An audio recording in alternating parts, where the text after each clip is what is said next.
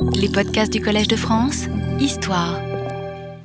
Bonjour, euh, mesdames et messieurs, je suis heureux de vous retrouver. L'histoire des relations entre l'Empire ottoman et l'Europe permet d'étudier, à travers un exemple historique concret, en vraie grandeur en quelque sorte, les relations entre un État musulman et des États chrétiens, cela dans les siècles passés. L'Empire ottoman, même s'il est en fait pluriconfessionnel par sa population, et même si d'autre part il présente des institutions et des lois dont l'orthodoxie islamique est parfois sujette à caution et a été contestée, ne s'en réclame pas moins, haut et fort, de l'islam. Il prétend, idéologiquement au moins, c'est-à-dire que c'est ce qu'il veut être et ce qu'il prétend être, ça ne veut pas dire qu'il l'est euh, véritablement, il prétend incarner l'État islamique par excellence, être au premier rang des États de l'islam dans son ensemble, le champion de l'orthodoxie sunnite dans sa version anéphite, c'est-à-dire en suivant l'école juridique euh, de euh, Hanifa, que l'on appelle l'école anéphite. Et enfin, il prétend être le champion de la guerre sainte, étendant indéfiniment sa domination sur les pays infidèles. Quant aux États qu'il a en face de lui en Europe, il se réclame, bien entendu, du christianisme. Bien plus, il pense être la chrétienté même. En outre, les Ottomans ne sont pas à côté de l'Europe ou aux portes de l'Europe, ils sont en Europe, en Europe même, dont ils occupent, je le répète souvent, le quart ou le tiers du territoire. Ils mettent ainsi la question des rapports entre islam et chrétienté au cœur même de l'histoire européenne à l'époque moderne. Le cas n'est pas historiquement unique la péninsule ibérique au Moyen Âge a connu une coexistence analogue entre chrétienté et islam. Mais la partie du continent européen concernée était restée plus limitée et, d'autre part, cette situation n'avait pas duré au-delà de la période médiévale. Dans le cas ottoman, au contraire, ayant commencé au XIVe siècle, à l'extrémité sud-est de l'Europe, la coexistence se poursuit tout au long de la période moderne et, comme vous le savez, jusqu'à la période contemporaine. Or, on a généralement retenu de ces relations entre les Ottomans et l'Europe, et ce point de vue est régulièrement répété de nos jours, par les uns et les autres comme une évidence qu'elles n'avaient été faites, ces relations, que d'affrontements, de guerres, de violences, de destruction. Cette dimension a bien entendu existé et il n'est évidemment pas question de l'ignorer. Les Ottomans sont bel et bien entrés en Europe en conquérant et en occupant.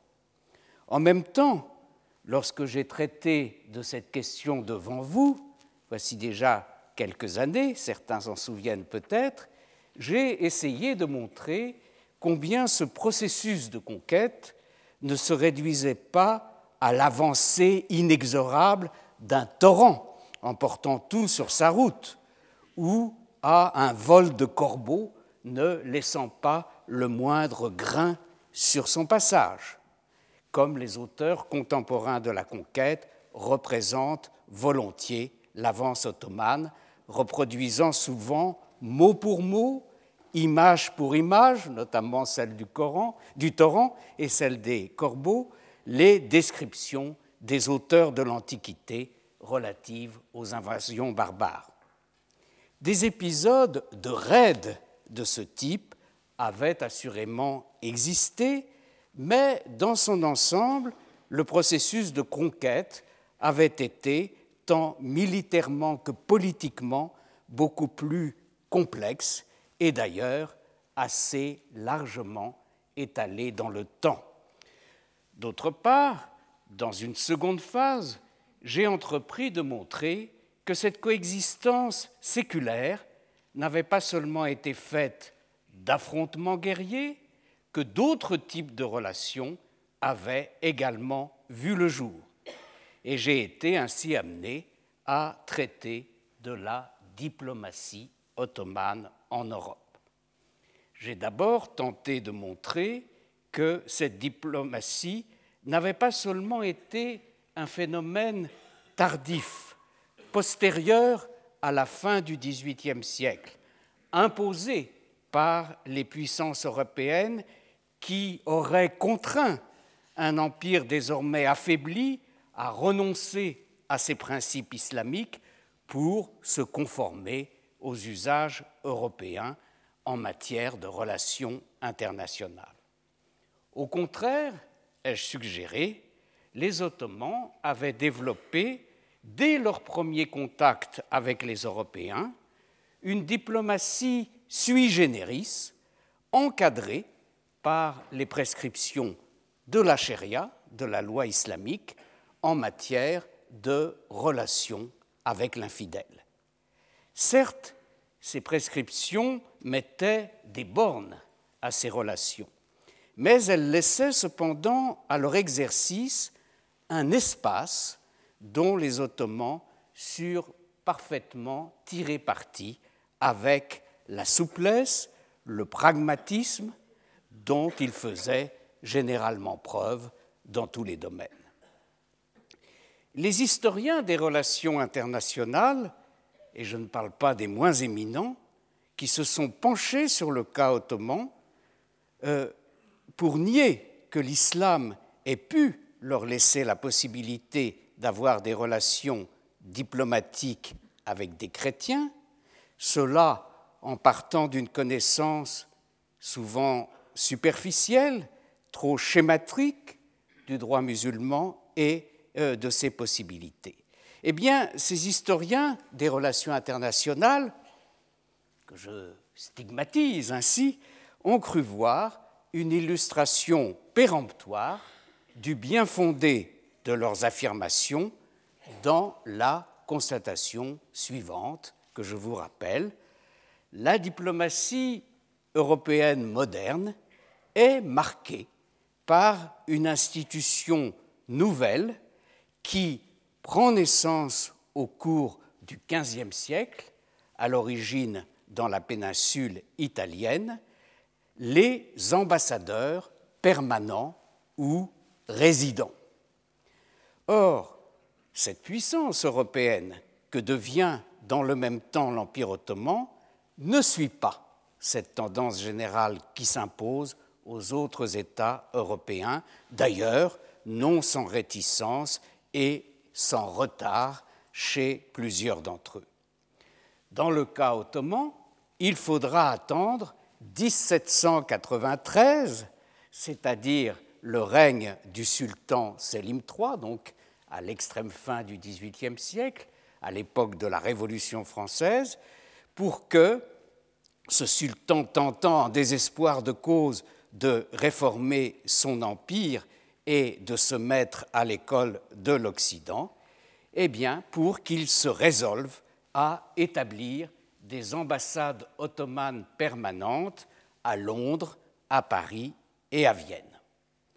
Encore ne s'agit-il alors que d'une première expérience qui ne durera pas, et ce ne sera que plus tard, dans le courant du XIXe siècle, sous le règne euh, d'un de, ses successeurs, le sultan Mahmoud II, et pendant l'époque dite des C'est-à-dire des réformes, que l'usage s'établira tout à fait d'envoyer des ambassadeurs permanents dans les principales capitales européennes.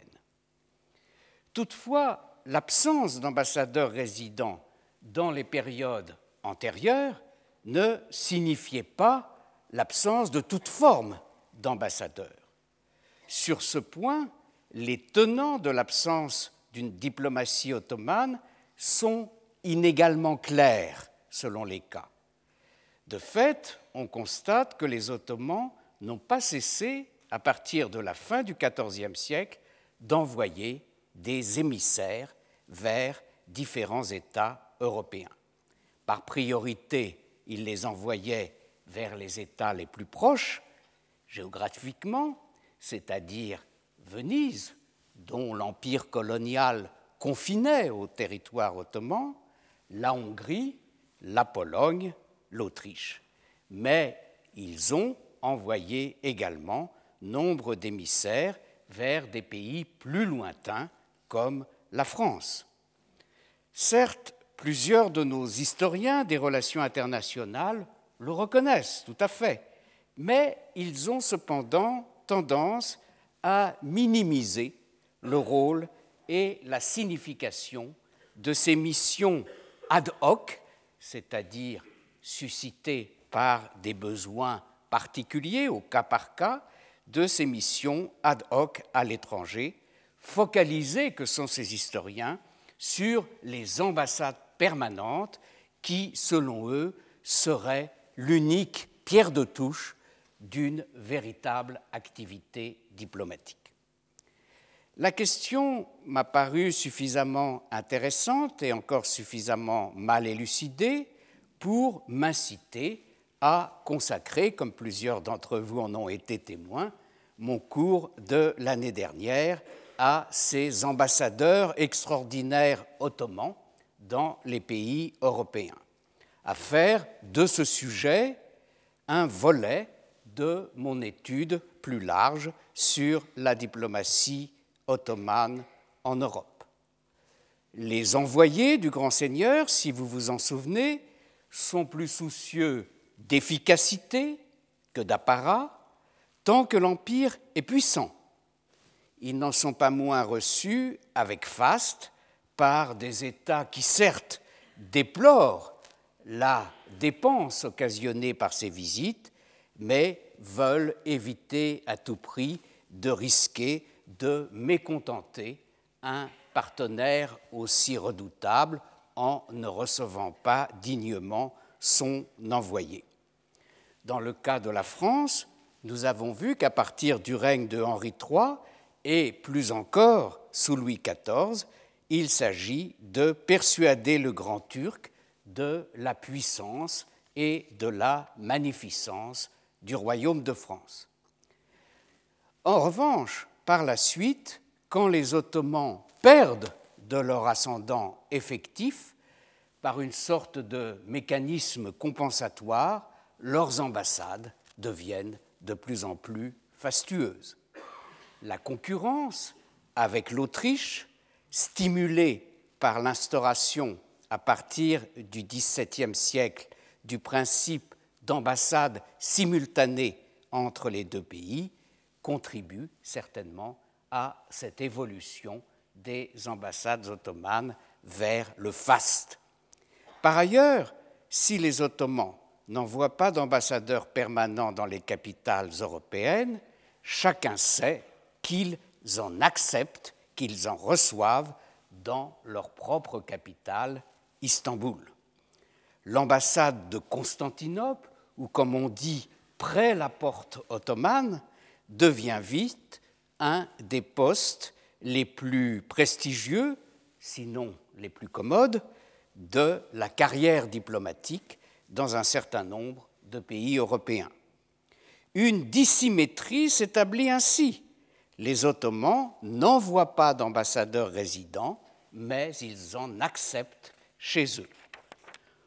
On trouvera chez Voltaire, par exemple, une évocation éloquente de ce que j'appelle dissymétrie.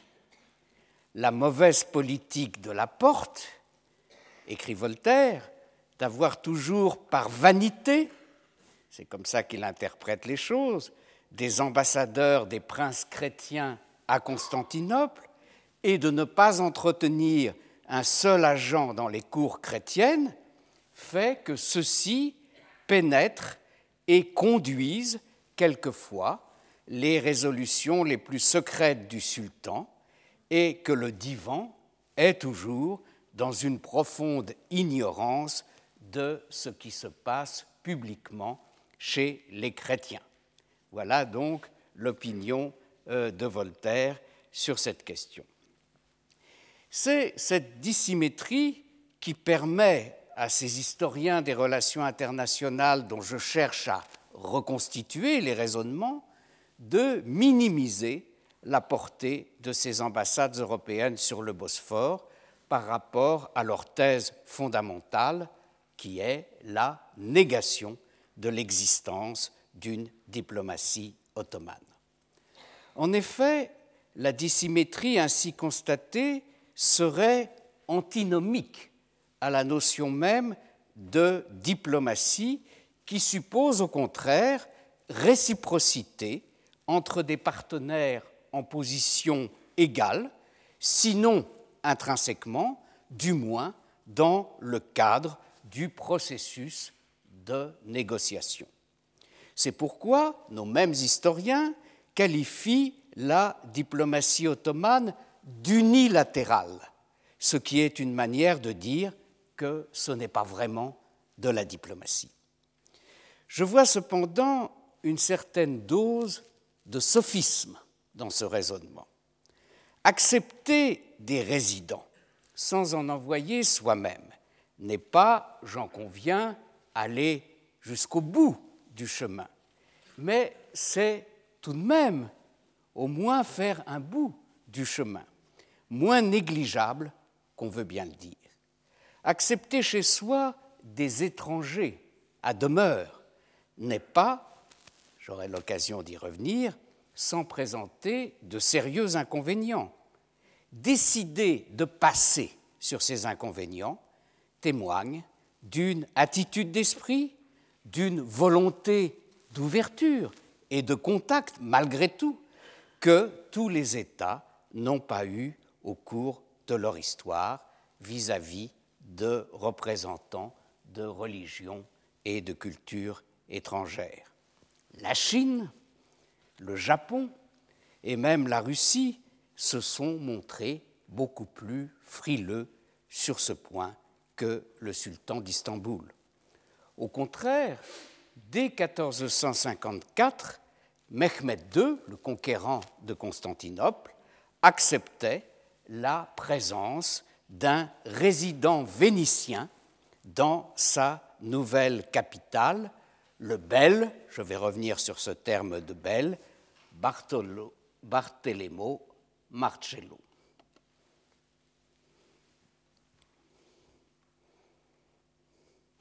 En 1535, c'est au tour d'un résident français, Jean de la Forêt, de s'installer sur le Bosphore. Plus de 50 ans plus tard, en 1583, au grand mécontentement d'ailleurs de l'ambassadeur de France du moment, ce sera au tour d'un ambassadeur britannique représentant d'Élisabeth II, William Harborne, d'ouvrir une ambassade britannique sur le Bosphore. Et il sera suivi en 1612 par le représentant des Pays-Bas, Cornelis Haga, etc., etc. C'est à la présence diplomatique européenne à Istanbul, inaugurée par les nominations que je viens de rappeler, que je vais, mesdames et messieurs, consacrer le troisième volet de mon étude sur la diplomatie ottomane. Ce volet est, à première vue, le mieux connu. Si les envoyés ottomans en Europe que j'évoquais l'année dernière ont laissé peu de traces dans les mémoires, à quelques exceptions près, il n'en va pas de même d'un certain nombre de figures assez célèbres, restées assez célèbres, d'ambassadeurs européens à Constantinople.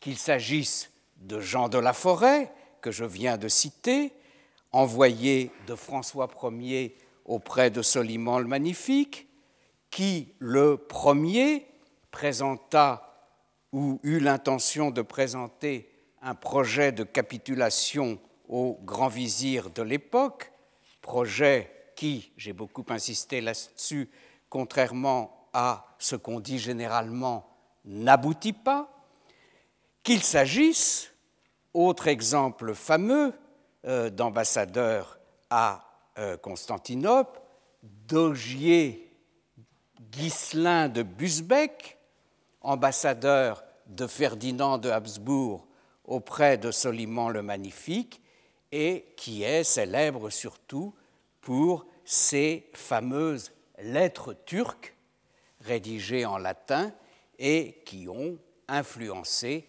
euh, la perception des Turcs euh, en Europe.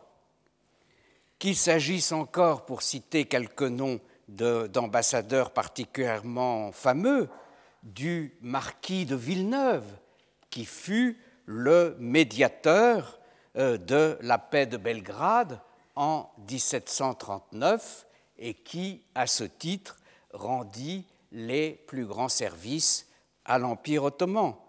Qu'il s'agisse d'une dame fameuse, Milady Montaigu, épouse d'un ambassadeur euh, d'Angleterre, qui, quant à elle, est restée célèbre pour ses lettres révélant et vantant, non sans, sans une tendance assez marquée au paradoxe, mais avec beaucoup d'esprit, la condition des femmes de la haute société ottomane. Qu'il s'agisse encore, mais euh, il faut que j'arrête cette énumération, qu'il s'agisse encore du comte de Vergennes. Le comte de Vergennes fut ambassadeur à Constantinople de 1756 à 1768 avant de devenir de 1774 à 1787 le secrétaire d'État aux affaires étrangères de Louis XVI et un secrétaire d'État suffisamment mémorable pour qu'on ait désigné pendant longtemps, je crois que ce n'est plus tellement le cas à l'heure actuelle, le poste qu'occupe présentement le docteur Kouchner comme le fauteuil de Vergène. Beaucoup d'autres noms d'ambassadeurs des différents pays européens à euh, Constantinople pourraient être rappelés dans mon introduction pour leur rôle politique, littéraire, culturel au sens le plus large. Il s'agit là, à vrai dire, d'un des chapitres les plus anciennement étudiés de l'histoire ottomane, de même que les dépêches, les rapports, les mémoires, souvent brillamment écrits, de ces ambassadeurs conservés dans les archives diplomatiques ont longtemps constitué une des principales sources sur lesquelles les historiens occidentaux se sont fondés pour écrire l'histoire ottomane, en des, temps où les sources internes, et notamment les archives ottomanes elles-mêmes, étaient encore peu ou pas du tout exploitées. Si les ambassades européennes sont un sujet anciennement étudié et relativement bien connu, mieux connu que d'autres, pourquoi donc revenir aujourd'hui sur cette question?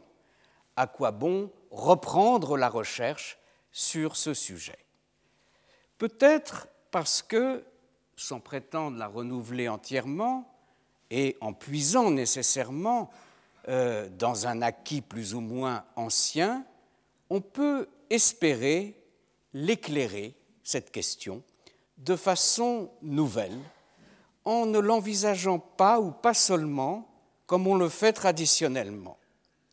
À travers l'étude de ces ambassades à Constantinople, c'était en effet avant tout l'étude de la politique européenne qu'on voulait mener, ou plus exactement l'étude des différentes politiques européennes.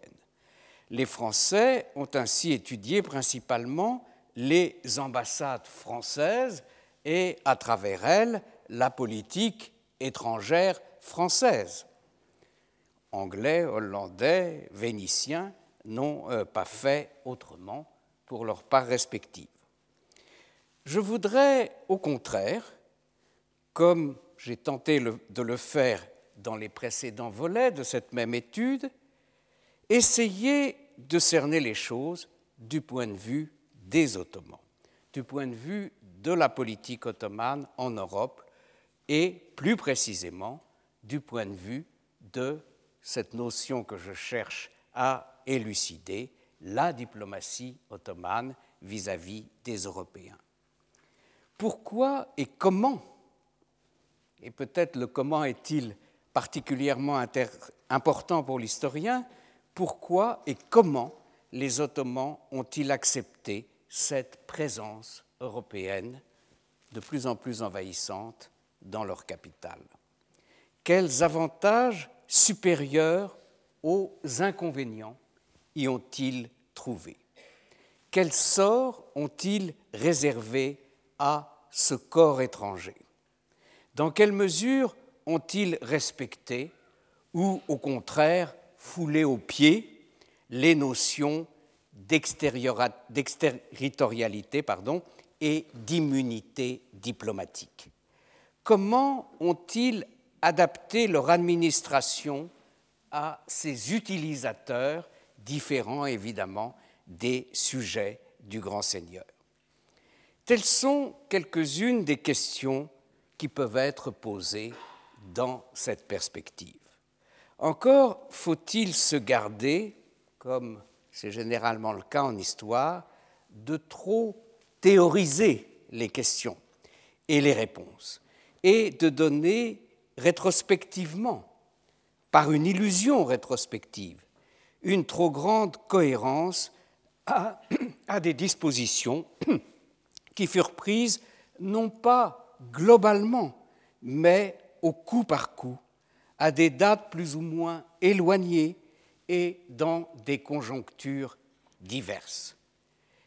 Il ne s'agissait pas nécessairement d'appliquer systématiquement des principes, mais de répondre à chaque fois à des nécessités qui étaient d'ordre essentiellement pratique. Méfions-nous donc des illusions rétrospectives à travers lesquelles l'histoire est trop souvent traitée. Affirmer, comme on le fait sans complexe en politologie, que les Ottomans, antérieurement à la fin du XVIIIe siècle, n'envoient pas d'ambassadeurs résidents mais en reçoivent, est une affirmation, si on y regarde de plus près, à la fois vraie et fausse, ou du moins vraie mais pouvant être trompeuse. Elle est vraie, cette affirmation, dans la mesure où c'est bien ce qui s'est passé, finalement. Elle est trompeuse dans la mesure où elle en fait une sorte de principe posé a priori par la pensée politique ottomane, et en suggérant que ce principe fut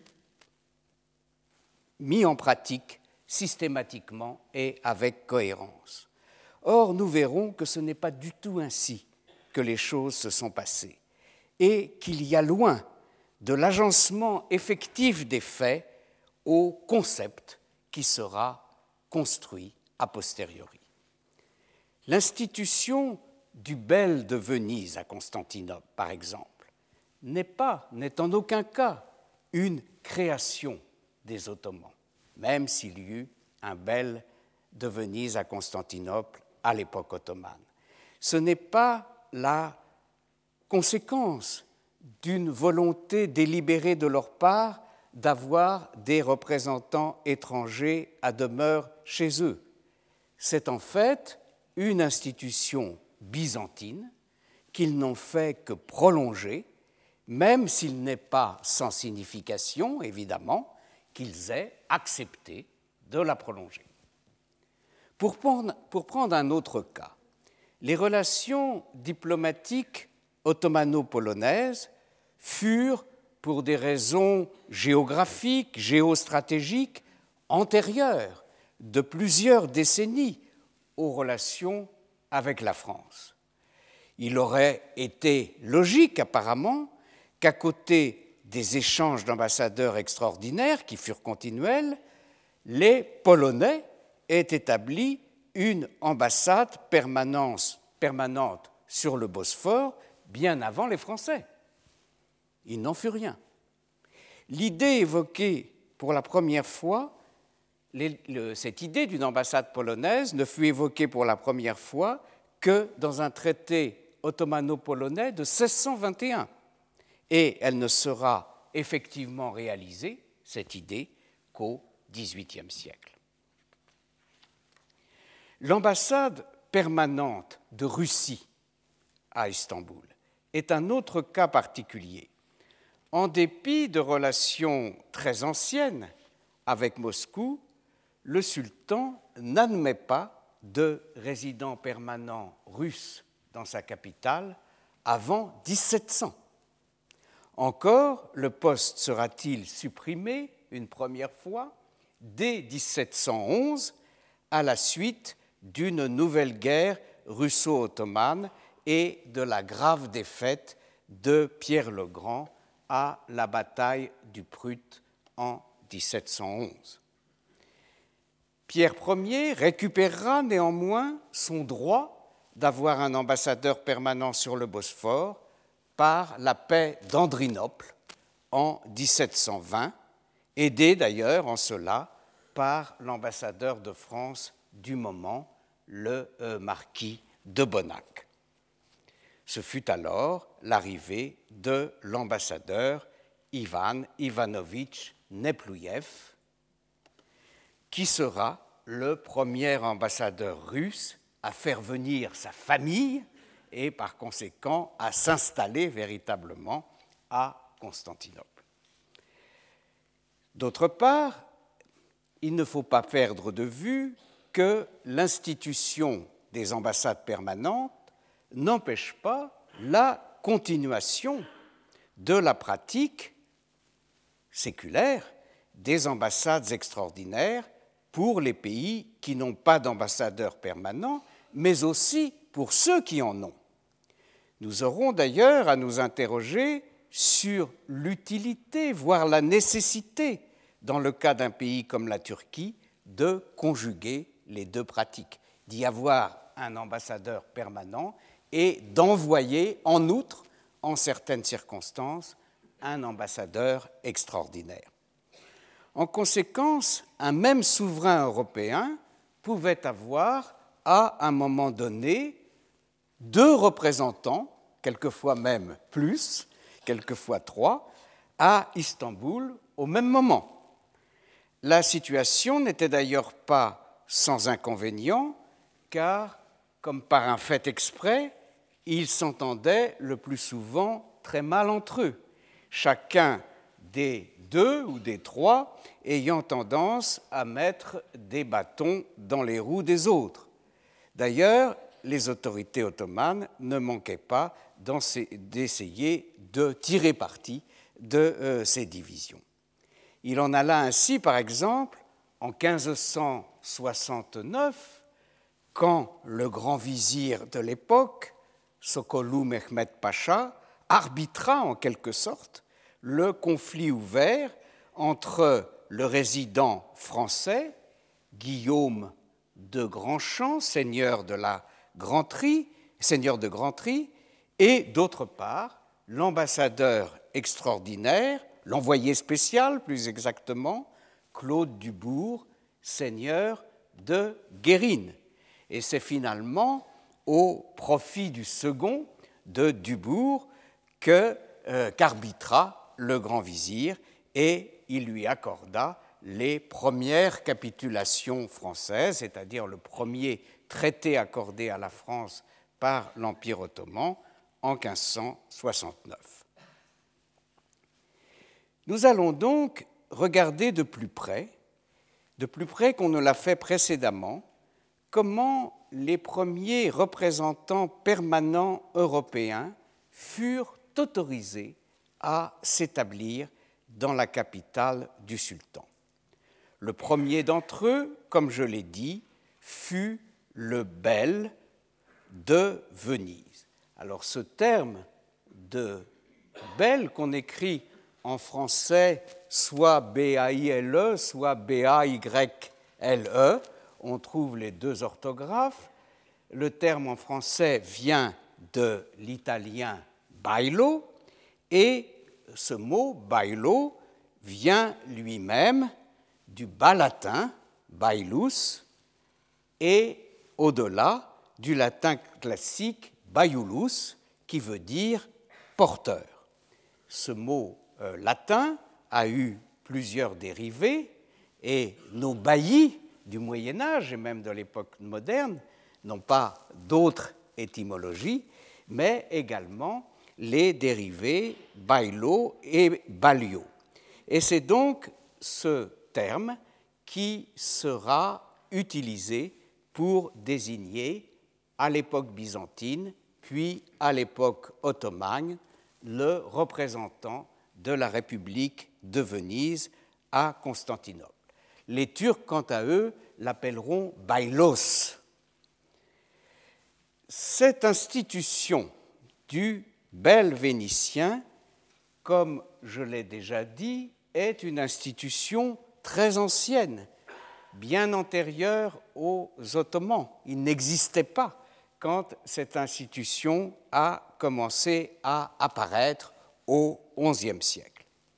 Mais elle acquiert toutes ces caractéristiques euh, lorsque l'empereur, le, basileus, Michel Paléologue, reconquiert Constantinople en 1268 euh,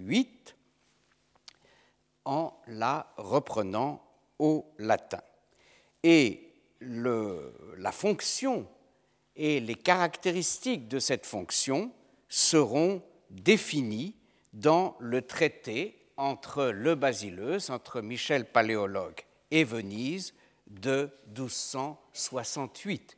Et c'est donc en 1268 que commence la véritable histoire du bailo vénitien dans la Constantinople byzantine, alors que l'État ottoman n'existe pas encore.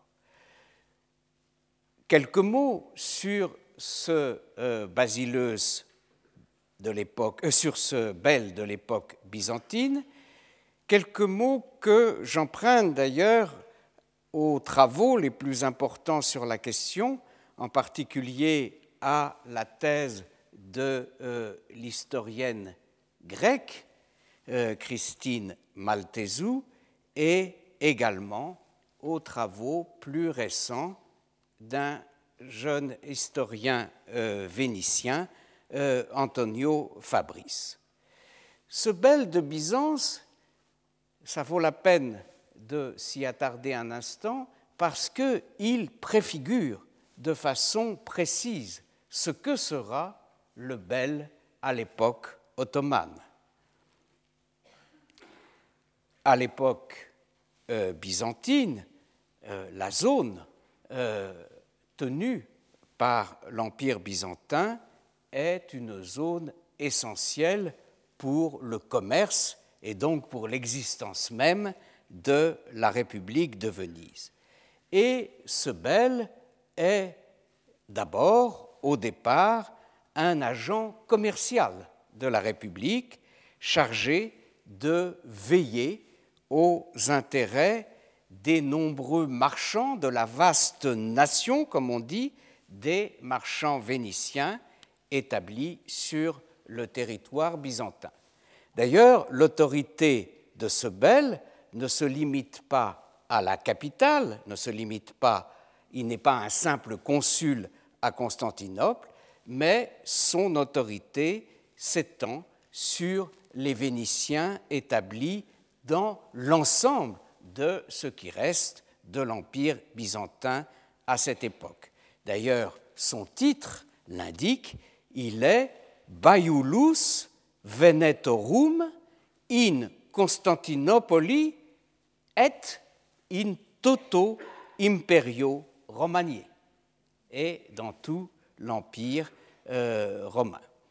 En outre, avec le temps, euh, ce bel acquiert un rôle proprement politique et diplomatique, c'est-à-dire qu'il ne reste pas un simple consul, mais devient un ambassadeur à proprement parler. Et il est, ce bel de Venise dans la Constantinople byzantine, le premier agent diplomatique européen permanent établi dans un pays étranger. En outre, il avait dans ses attributions de gouverner la colonie vénitienne à Constantinople et il supervisait les deux églises latines de rite latin dépendant de Venise dans la capitale byzantine. Euh, c'est intéressant de voir ces différentes attributions puisque nous les retrouverons de manière très précise dans le statut du bel de Venise à l'époque ottomane.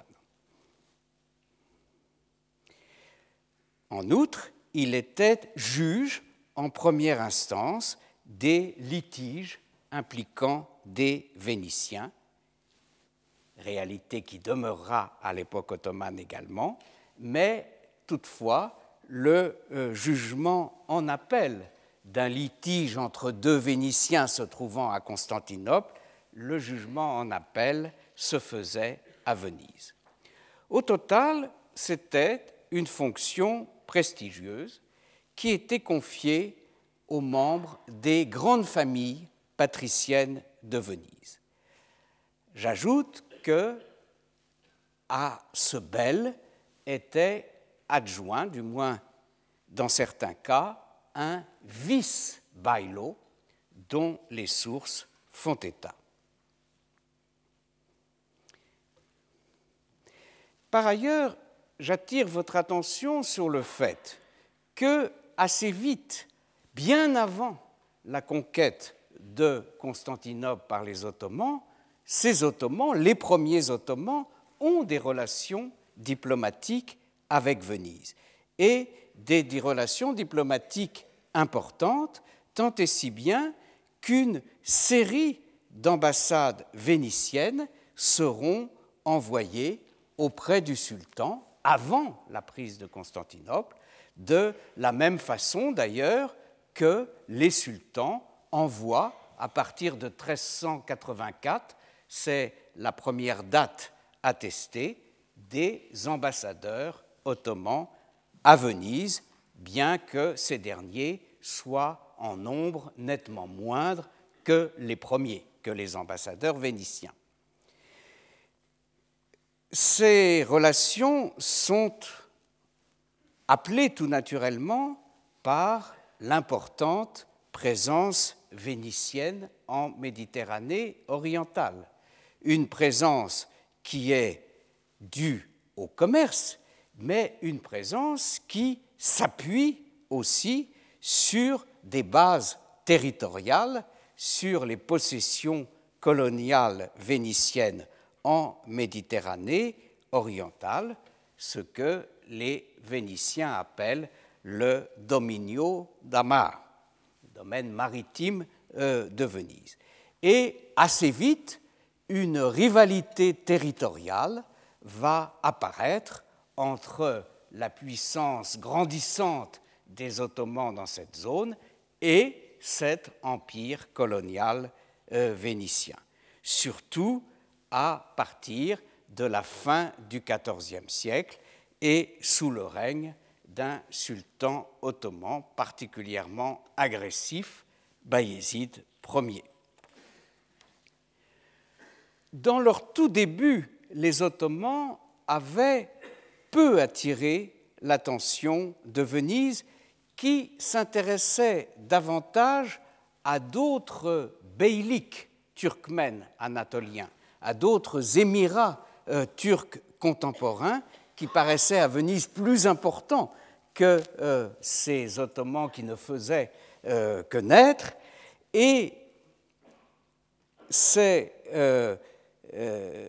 plus avec Gênes, plus avec Gênes qu'avec Venise, que, au départ, les premiers Ottomans ont des relations.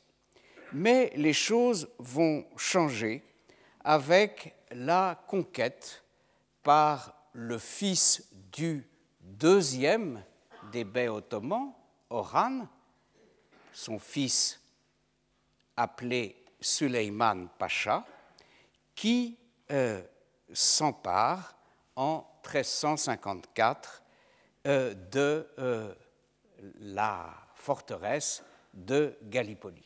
Et donc, dès lors, Venise comprend qu'il faut avoir à l'œil et suivre de plus près euh, ce beylik des Ottomans, qu'il est aussi important que d'autres beyliks voisins qui avaient davantage attiré l'attention vénitienne jusque-là, comme les beyliks de euh, et d'Aiden.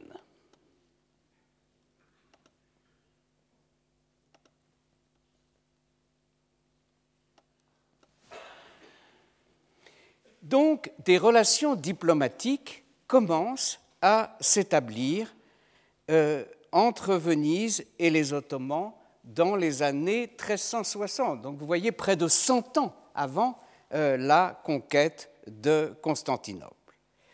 Oran, comme je vous l'ai dit, avait été favorable à Gênes et son fils et successeur, Mourad Ier, sera, lui, en bon rapport avec Venise.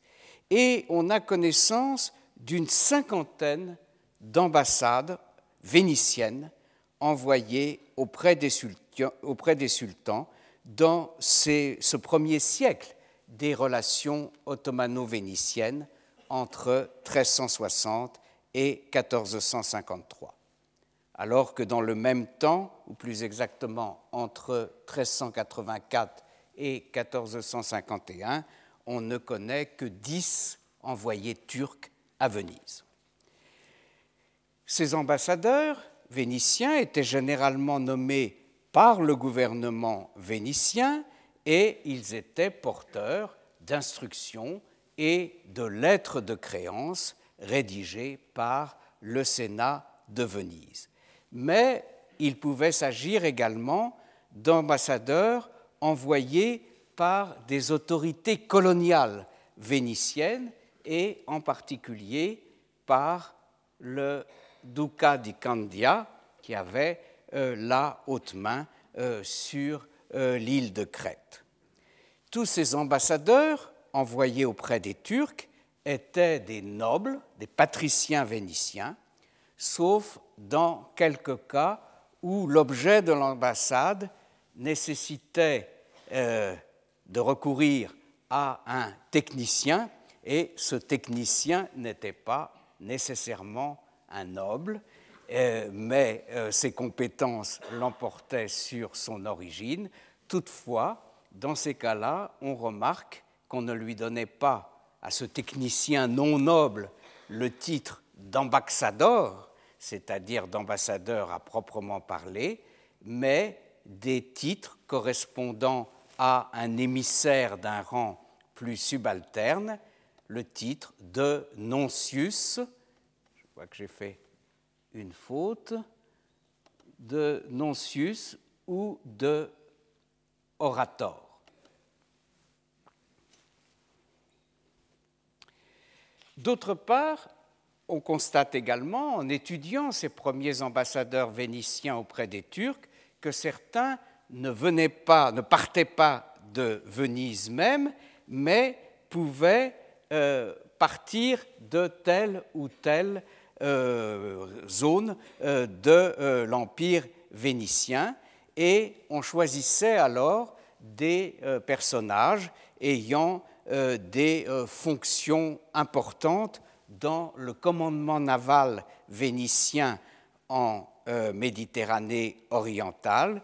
Il s'agissait par exemple de Capitani Generali d'Amar ou autre titre Proveditori dell'Armata ou encore Capitani in Golfo. C'est parmi, n'est-ce pas, tous ces amiraux euh, vénitiens qu'étaient choisis les, euh, les émissaires envoyés auprès du sultan turc. Et on choisissait également, pour certaines missions, le bel de Venise à Constantinople, c'est-à-dire dans la Constantinople byzantine. Et euh, j'attire votre attention, voyez, sur cette situation paradoxale, c'est que avant même que les Ottomans ne soient maîtres de Constantinople, l'ambassadeur de Venise à Constantinople jouait un rôle non pas exclusif, mais en tout cas important dans les relations entre Venise et les Turcs.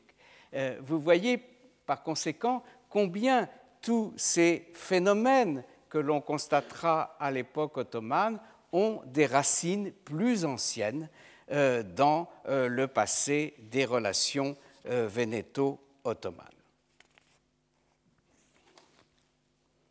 On voit par exemple en 1381, on est sous le règne du sultan Mourad Ier, que le bel de Venise à Byzance, qui porte le nom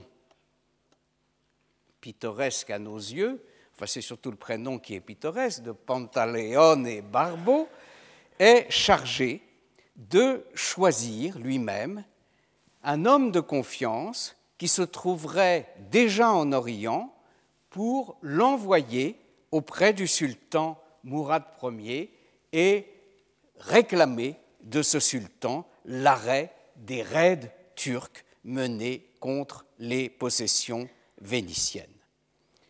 Une mission bien plus délicate encore sera euh, confiée aux belles de Venise à Byzance lors de la mort du sultan Mourad Ier.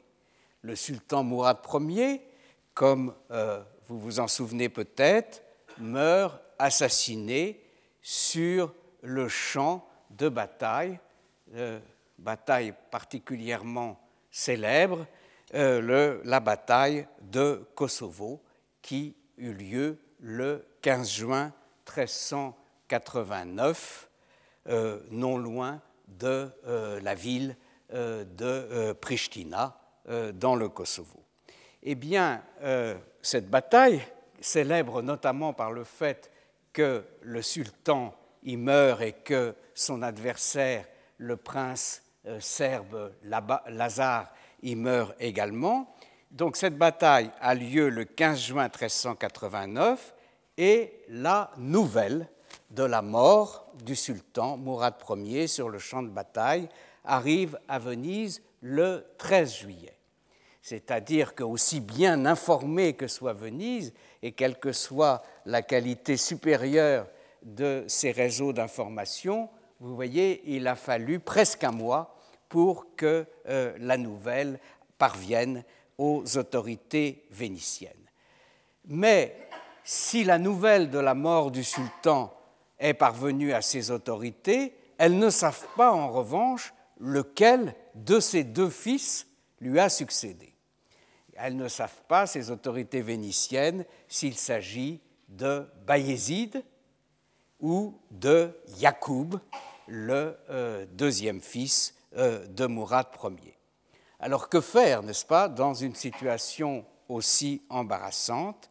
Eh bien, le Sénat vénitien, dans sa grande sagesse, euh, décide de faire ce qu'il convient de faire dans une pareille circonstance c'est-à-dire que le Sénat chargea le bel de Venise à Byzance, en collaboration avec un conseil euh, qui l'entourait, le conseil des, douze, premièrement, de déterminer s'il convenait d'adresser une lettre de félicitation au successeur de euh, Mourad Ier pour son accession au trône et de décider deuxièmement, dans le cas où la réponse au premier point serait positive, de euh, préparer deux lettres de créance différentes adressées à chacun des deux successeurs possibles